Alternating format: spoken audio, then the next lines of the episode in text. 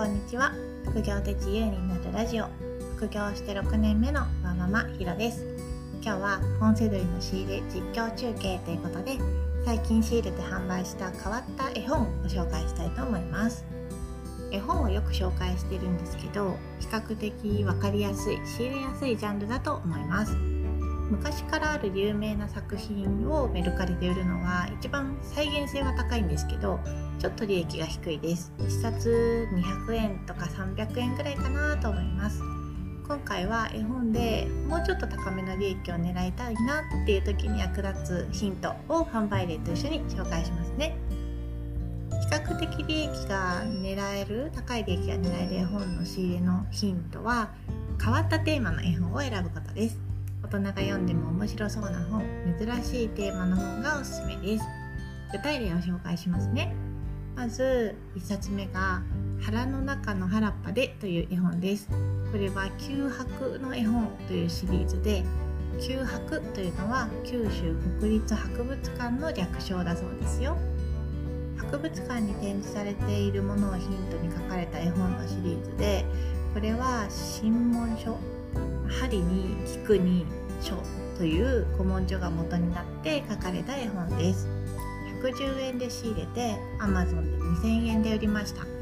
利益が1200円ぐらい。利益率は60%です。仕入れが安いのが効いてますね。1冊あたり1000円以上利益が出せてよかったなと思います。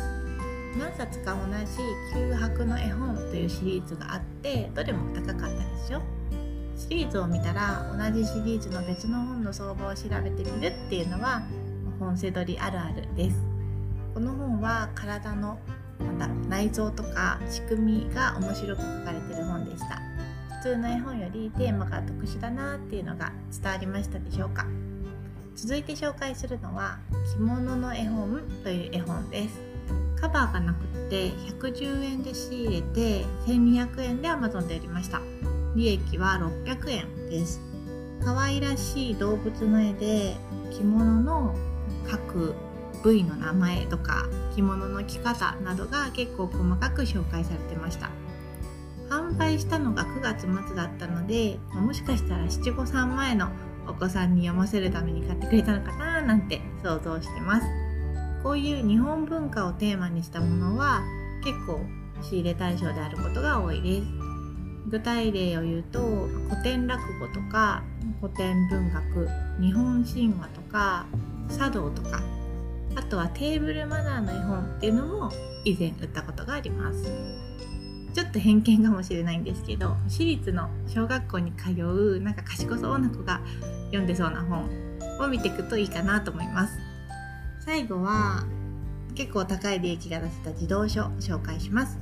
橙色の童話集。これは220円で仕入れて3700円で売れました。利益は2600円ぐらい。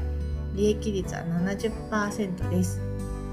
これは世界の童話集っていうなんかシリーズもので〇〇色の童話集っていう名前で結構あるんですよね。その〇〇色のところはいろんな色の名前がついています。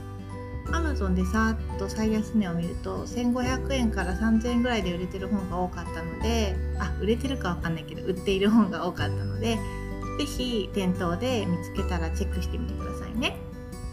今回売ったのは橙色の童話集だったので本当に表紙カバーが橙色オレンジ色でした。例えば藤色の童話集だったら表紙カバーの色が藤色紫だったりします。変わった絵本や児童書は一回見つけると結構インパクトが強いのでまた見つけやすいです。全く同じ本じゃなくっても同じテーマとか同じシリーズのものを見かけたら結構ピンときます。絵本は他のジャンルに比べるとセドラの人はあんまり見かけないので是非チャレンジしてみてくださいね。新しくできたベッドタウンとか子供が多そうな地域にある比較的大きめのブックオフが狙い目です。ブログでは本セドリの具体的なやり方や販売例をたくさん紹介しているので是非ご覧ください。ここならで本セドリの相談サービスもやってます。もし悩んでいることがあったらお気軽にご相談ください。それでは次回の配信でまたお会いしましょう。ひろでした。さようなら。